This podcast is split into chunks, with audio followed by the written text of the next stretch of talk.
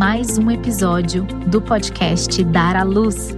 Eu sou Juliana Rezende, sou doula e educadora perinatal, e antes de mais nada quero agradecer você que tem acompanhado meu podcast, que tem acompanhado os episódios. E se você é novo, se você é nova por aqui, quero te convidar a ouvir os episódios anteriores porque já tem muita coisa boa gravada aí para você.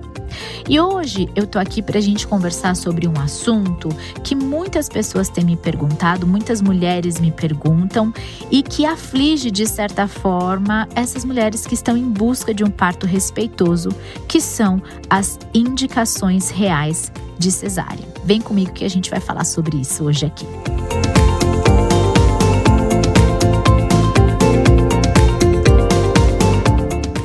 Indicações reais de cesárea. Como assim reais, né? Verdadeiras. Existem aquelas que não são verdadeiras?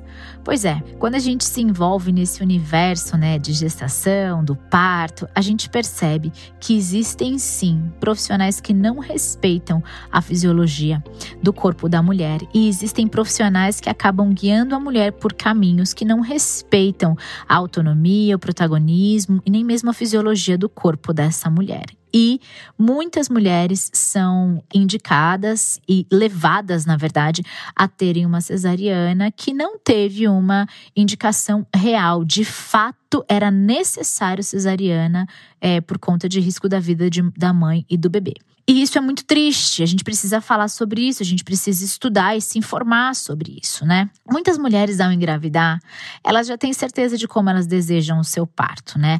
Algumas por medo ou qualquer outra questão em relação ao parto normal, normalmente é medo da dor ou algum medo, algum trauma, alguma marca que essa mulher já traz, ela já de cara vai optar pela cesárea. É uma opção de primeira e isso não tem problema, isso não é nenhum julgamento, desde que você tome essa decisão de forma consciente. É isso que você quer, fechou, tá ótimo, né? Respeito pela sua opção.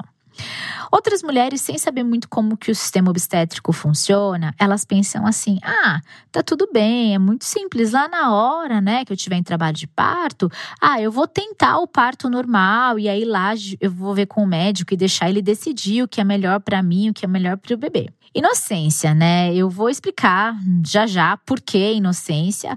Porque a gente sabe que um profissional que ele não apoia a mulher durante a gestação e não explica, não traz informações sobre um parto normal, é muito provavelmente porque ele não tem esta prática. Também existem aquelas mulheres que já têm em mente o parto normal, tipo, é isso que elas desejam, elas começam a se organizar para isso, a, se, a, a estudar para isso, mas logo nas primeiras consultas de pré-natal, elas já se deparam com a triste realidade de que no Brasil não basta você desejar um parto normal, é preciso lutar por esse parto.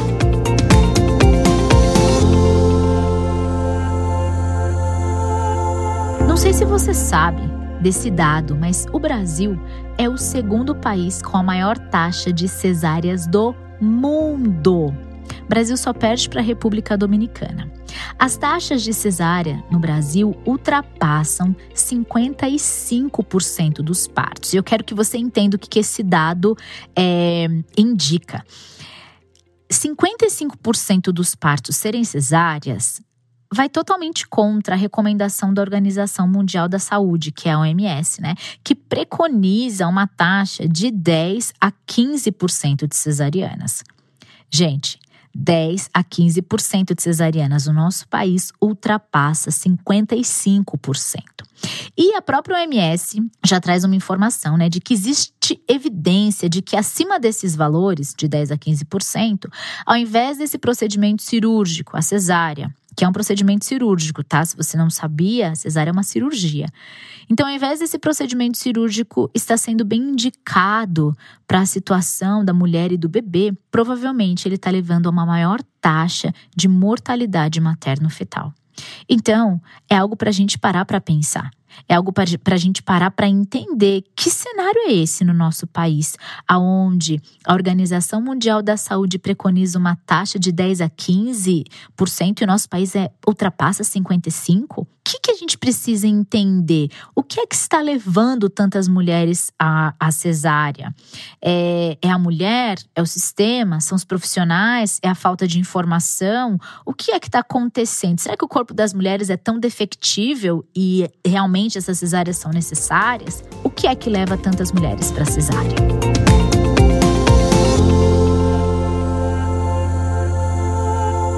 Não sei se você se lembra, mas no começo desse episódio eu estava falando sobre a nossa inocência, a nossa ingenuidade em relação ao sistema obstétrico, certo? Eu disse que ia explicar, eu vou fazer isso agora. Aconteceu comigo mesma. Eu descobri a gestação, estava toda feliz. Eu e meu marido havíamos nos organizado para a gente procurar um profissional dentro do nosso plano de saúde na época. E uma amiga me indicou um médico. Ela falou assim: ele é super conhecido na cidade, ele é super querido, ele atende muito bem as mulheres, acompanha, faz um pré-natal muito legal. E eu falei: ótimo, é o que eu tô precisando mesmo. E me disseram que ele era muito calmo, muito tranquilo, e eu curto muito essa vibe da, da calma calma. E aí então fui na primeira consulta e fui junto com meu marido. Foi tudo ótimo, assim, exames, vitaminas, as receitas, me passou o primeiro ultrassom e tal, né? As guias. Até que, inocentemente, e real, inocentemente mesmo, é, eu fiz a, a pergunta, né? Que pergunta é essa? E o parto? Eu disse, eu tenho algumas dúvidas. Eu queria saber, assim, sobre o hospital que o senhor atende, queria saber sobre a hora certa de ir, quem pode me acompanhar, quais são os sinais do trabalho de parto, como que eu devo me preparar para isso, né? E naquela época real, assim, eu não tinha esse conhecimento que eu tenho hoje. Isso foi há mais de seis anos atrás. E eu ainda não tinha nem começado a estudar sobre, enfim, toda essa área, né, da perinatalidade. E eu não tinha ideia de como as coisas funcionavam, não. Foi uma pergunta ingênua de verdade. E, para minha surpresa na hora, eu assustei porque ele falou assim: Olha só, temos uma gravidinha ansiosa, temos uma mamãe apressada que já está pensando no parto. E, cara, eu lembro que o Caio, meu marido, né, ele me deu uma cutucada assim leve embaixo da mesa, do tipo: que que é isso, né? Como assim? A pessoa fala assim com você. E por mais assim que eu tive vontade de responder, revidar, é muito engraçado como a gente se sente é, acuada, né, diante de uma hierarquia que existe de médico e paciente, né? E claro que existe sim um saber médico, mas ali era minha vida, era era meu corpo, era o meu bebê, né? Era o nosso filho, meu e do meu marido, que estávamos ali. Então, assim, a gente queria participar das decisões, é, entender o que ia acontecer e como ia acontecer. E por mais que eu não tivesse muita noção de parto normal ou cesárea, eu desejava ter um parto normal assim, sem saber muito porquê, mas porque era o normal. Eu achava, ah, se não der certo, pensava assim, vai ser uma cesárea. Enfim, ele disse assim para mim: Você já tá pensando no parto? Ah, não, não precisa. Vamos combinar o seguinte: olha, tem muito tempo, você tem nove meses, né? Tinha um pouco menos, na verdade. Mas ele falou: cuida da sua saúde, toma essas vitaminas, vai fazer seu ultrassom, curte o quartinho do bebê, o enxoval. Gente, real, pode perguntar pro meu marido. ele falou assim: e o parto pode ficar tranquila que eu cuido disso para você. Vamos fazer assim? Na minha cabeça, passando um filme, mas um filme assim Gente, que coisa mais estranha, né? Não poder responder uma pergunta, mas no fundo caiu uma coisinha assim. Realmente, talvez eu esteja mesmo muito ansiosa, talvez eu esteja mesmo muito apressada, né? Para que pensar? E saí de lá meio assim. Bom, respondi: ah, tá certo, pode ser, né? Que ele disse: ah, pode deixar que eu cuido do parto, pode ser? Eu fiz sim, eu agradeci. Só que eu nunca mais voltei. Porque quando eu saí de lá, eu comecei a conversar com meu marido. Ele falou assim: Ju, que coisa mais estranha. Como assim? Porque o Caio, ele sempre participou muito e ele é muito. tem opiniões muito fortes, assim, né? Muito firmes. E, e ele falou: não, a gente não vai mais voltar aqui. Eu falei, Caio, eu lá no começo da gestação, mas como que eu vou achar outro médico? A dele, não, a gente vai procurar, a gente vai junto, vai dar certo e tal. E nunca mais voltei. Hoje eu entendo, né? O que eu vivi é uma cena clássica do sistema cesarista do nosso país. Aonde a mulher, ela não pode participar das decisões sobre o seu parto. A mulher, ela não é convidada a participar das decisões sobre o parto. Na verdade, ela é afastada a participar das decisões sobre o seu parto. O médico decide. Ela não tem acesso à informação ou não terá, pelo menos, vinda informações vindas desse médico.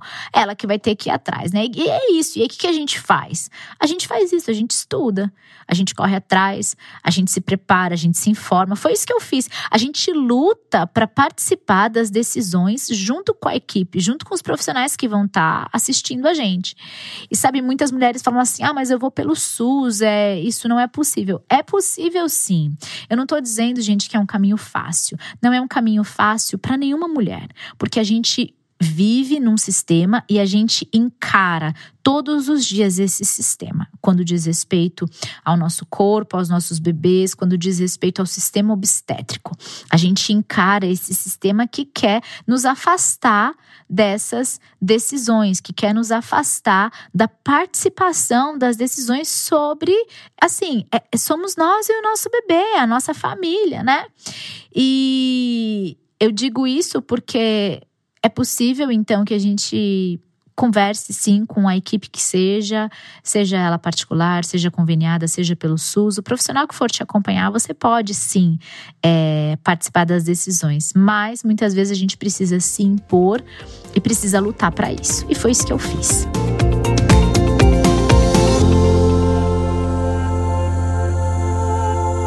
E eu já estava ali é, decidida e havia entendido, né? É, alguns meses depois, depois de buscar muita informação, que eu queria sim um parto normal.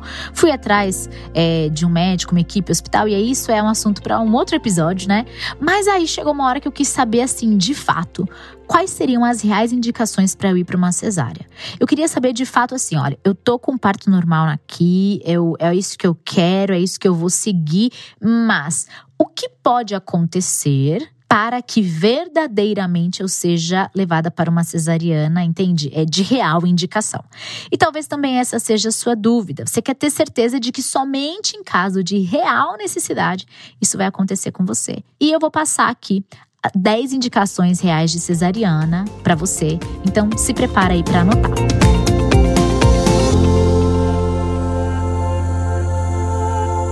Primeira é o prolapso de cordão. Isso é quando o cordão umbilical, a mulher em trabalho de parto, o cordão umbilical ele sai antes do bebê.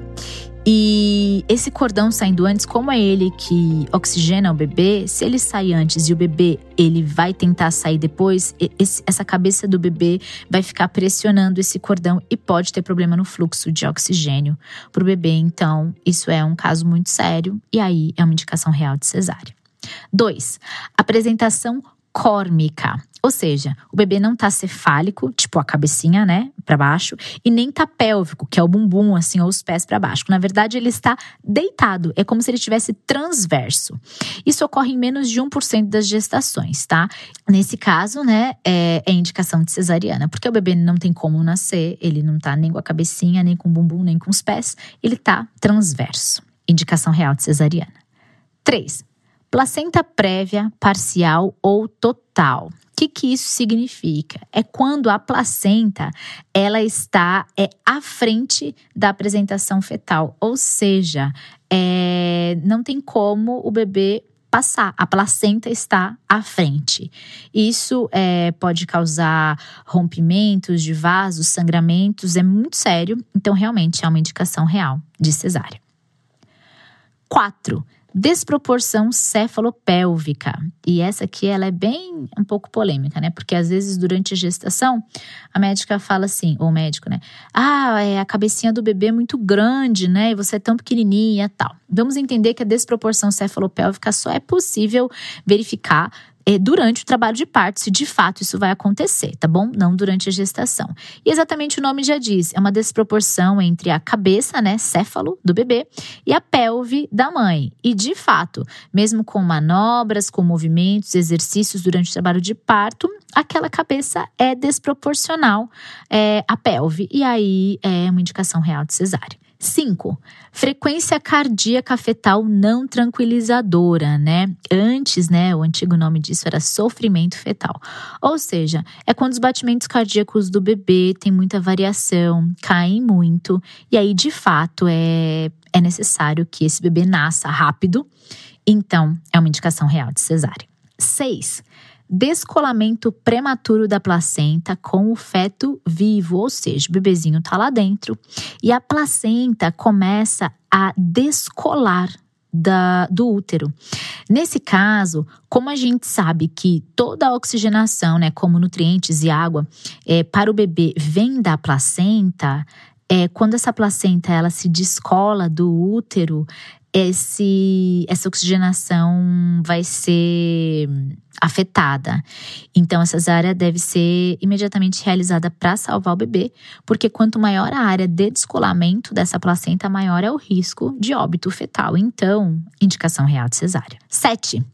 Ruptura de vasa prévia e inserção velamentosa do cordão. Isso tudo tem a ver com os vasos sanguíneos que conectam o cordão umbilical a placenta, né?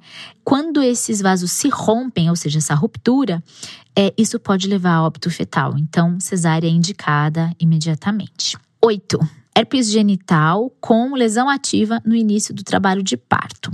Quando iniciar o trabalho de parto, se essa mulher tem herpes genital e existe uma lesão ativa naquela região, na região né, da, ali da vagina, não é indicado que o bebê passe então pelo canal vaginal, né? Porque esse vírus pode ser transmitido durante a passagem do feto pela vagina e é muito perigoso esse vírus. Ele pode causar questões neurológicas no bebê e até óbito fetal. Então, herpes genital com lesão ativa, indicação real de cesárea. 9 parada de progressão não resolvida com as medidas habituais. É, parada de progressão é uma progressão excessivamente lenta do trabalho de parto. A gente não está falando de horas de trabalho de parto, algo do tipo. A gente está falando de uma progressão que é excessivamente lenta, tá? Várias manobras, várias intervenções já foram feitas, é, induções ali já foram feitas e realmente é, houve uma parada. Aí sim, é importante a cesárea, é uma indicação real também. E por último, a ruptura uterina. Isso tem a ver mais com mulheres que tiveram cesáreas anteriores, tá? É um risco que existe. É um risco muito baixo, mas existe. E quando o útero rompe, realmente, de fato, né, vai ter um sangramento ali excessivo e é indicação real de cesárea. Tá certo? Importante lembrar, gente, que todas essas condições são avaliadas durante o pré-natal e também durante o trabalho de parto. Isso é um papel dos profissionais que estão assistindo você. Então é importante, de qualquer forma, se comunicar com esse profissional que está te acompanhando, né? Se comunicar, seja ele, seja um obstetra, né? Um obstetra, uma obstetriz, parteira, enfermeira, quem quer que seja, você precisa se comunicar, precisa perguntar, né, se tá tudo certo, o que está acontecendo e também nos mostra a importância cada vez mais de fazer um pré-natal adequado, porque algumas condições das indicações reais, elas só são percebidas durante o trabalho de parto, mas outras podem ser percebidas durante a gestação e aí já é indicado inclusive uma cesárea eletiva para alguns casos, tá certo?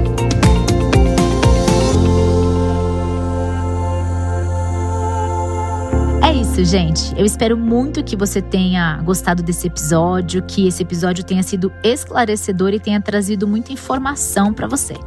Eu vou ficando por aqui, te convido a ouvir os episódios anteriores e um super beijo. Até a próxima!